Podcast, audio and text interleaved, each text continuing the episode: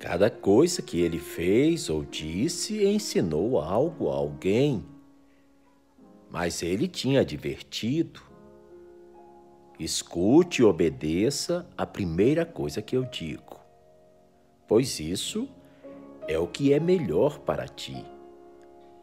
Se, no entanto, eu te achar relutante, eu suavizo e reduzo o meu pedido até que chegue a um fardo que você sinta que se ajusta à força de seus ombros.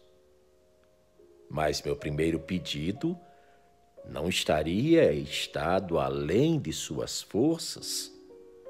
Isso se você apenas tivesse confiado em mim.